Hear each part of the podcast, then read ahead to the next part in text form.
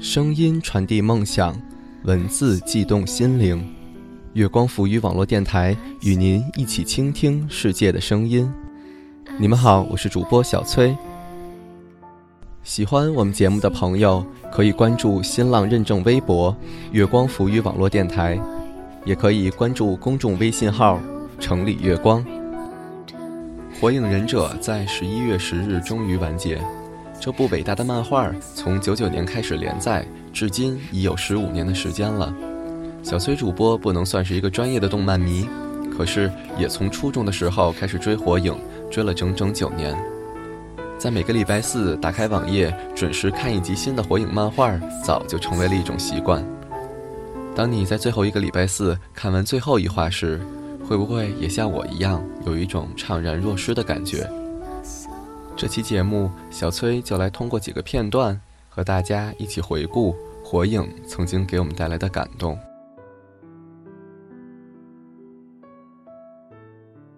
第一个片段当然是来自第七班的首次训练。前一阵儿在网上看到这样一句话：“分宿舍是一项最伟大的工作，因为这样一个普普通通的工作，就决定了谁是你一生最好的朋友。”和世界上所有的分班与分宿舍一样，鸣人、佐助、小樱三人就这样阴差阳错的决定了谁是自己一生最好的朋友和最喜欢的人。而当鸣人被绑在柱子上，佐助将自己的午餐递给他的瞬间，也建立了两人一生友谊的羁绊。朋友间的羁绊是贯穿火影漫画的一大主题。当我们小的时候看火影。怎么也不明白，为什么鸣人拼尽全力也要把佐助追回来，更不明白为什么佐助也把一直看不起的鸣人当做是自己最好的朋友。之后，当我们渐渐长大，经历了各种各样的分别，你是否也会像我一样，在夜深人静的时候，常常会想起某个曾经亲密无间，却突然分道扬镳的朋友？你很想问问他这是为什么，可是你不会去问，也无意寻找答案。但鸣人却这么做了，他用了整整十五年，终于追上了佐助，痛痛快快地和他打上了一架。于是，在十五年后，他们仍然是最好的朋友。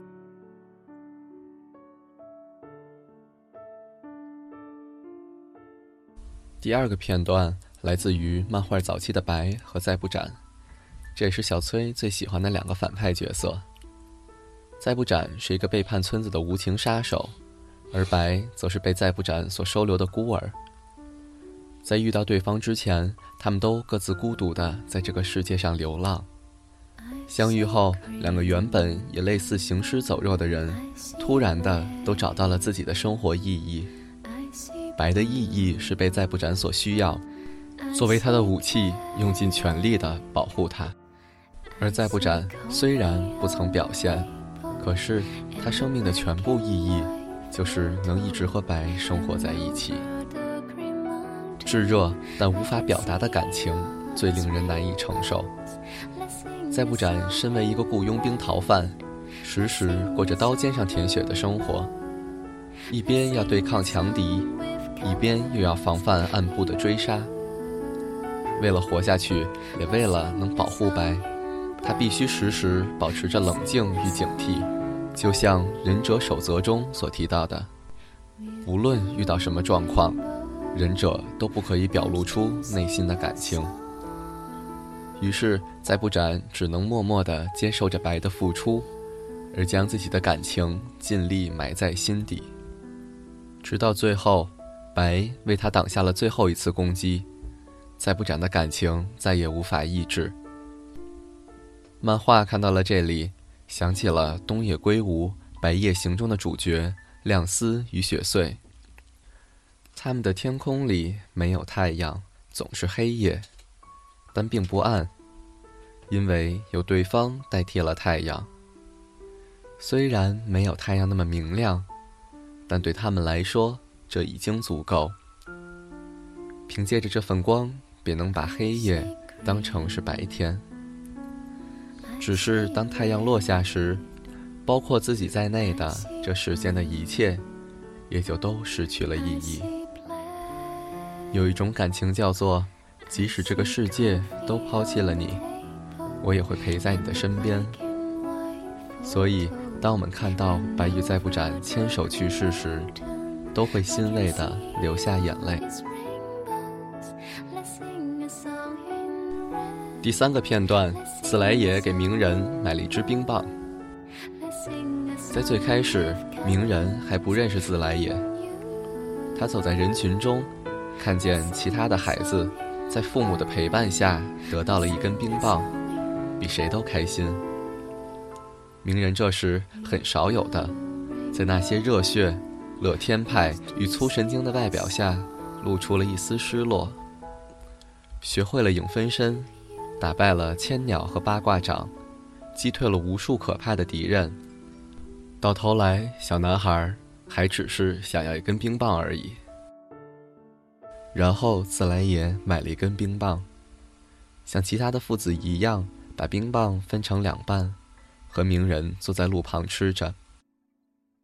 一个从小没有父母的孩子，为了得到大家的肯定，为了保护朋友，总是坚强的活着。把自己内心最脆弱的一面藏在了心底。直到有一天，突然有一个叫做自来也的色情狂，给他买了一根冰棍儿，说：“鸣人，你是我徒弟了哦。”这才明白鸣人与自来也的师徒之情。因此，当鸣人听到自来也的死讯时，会拿着一根可以掰成两半的冰棍儿，独自哭得那么伤心。有时会觉得作者太过无情，让长门复活了所有他杀死过的人，却唯独把自来也忘在了深深的海底，只留下了孤独的鸣人和关于一支冰棍的回忆。第四个片段来自鸣人与雏田的故事。小崔主播一直很喜欢雏田这个角色，安静害羞。默默地喜欢着一个不起眼的男生。这个世界上有很多很多这样的姑娘，爱着一些少不更事的少年。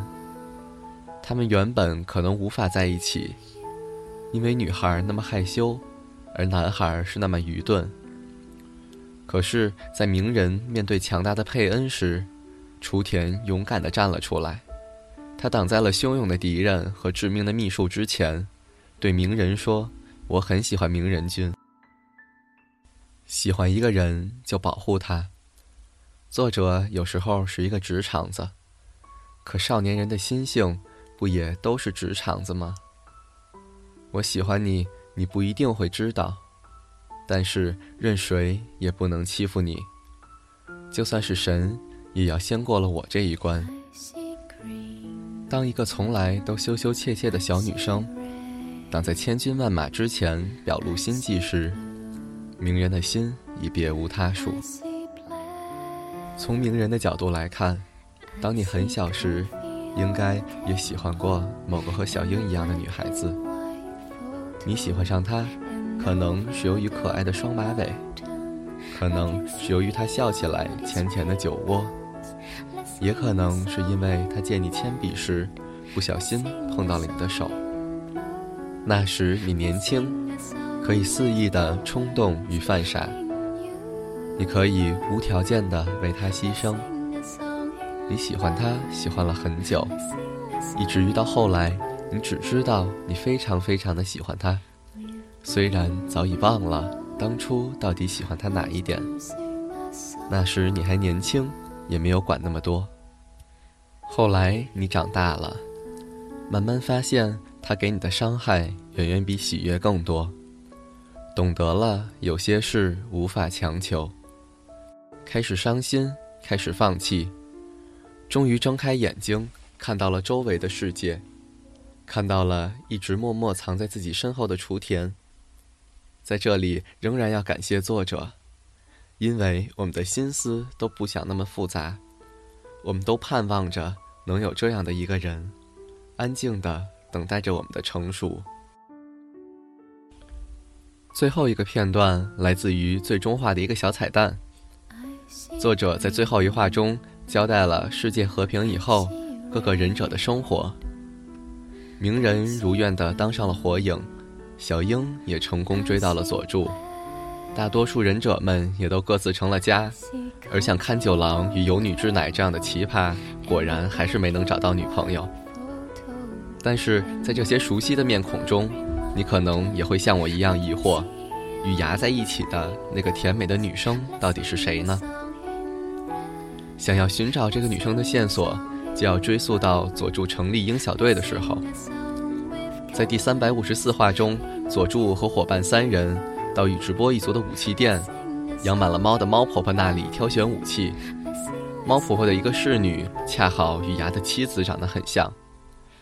我们再来翻开最后一话，仔细看看牙的家里，会发现那里除了有赤丸一只动物外，还养了很多只猫。这下就不用怀疑了，牙的妻子果然就是猫婆婆店里的那个侍女。虽然呢，在漫画里没有说明他们两个人的感情历程。但是，一个喜欢猫咪的女生和一个喜欢狗狗的男生最后走到了一起，也应该是一个蛮温暖的故事呢。好了，这期的节目就到这里了。这里是月光抚育网络电台，我是小崔，我们下期再见。Do you remember when we first met? I sure do. It was sometime in early September.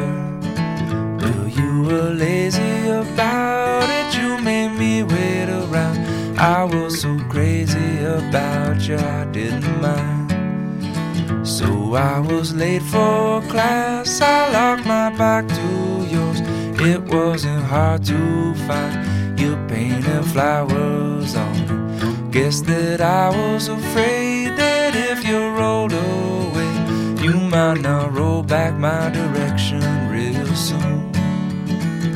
Well, I was crazy about you then and now, but the craziest thing of all, over ten years have gone by. And you're still mine, we're locked in time. Let's rewind. Do you remember when? we first moved in together, the piano took up the living room. You play me boogie woogie, I play you love songs. Say we're playing house. Now you still say we are. We built our ghetto way up in a tree we found. We felt so far away, but we were still in town. Now I remember watching that old tree burn down. I took a picture that I don't like to look at. Well, all these times they come and go,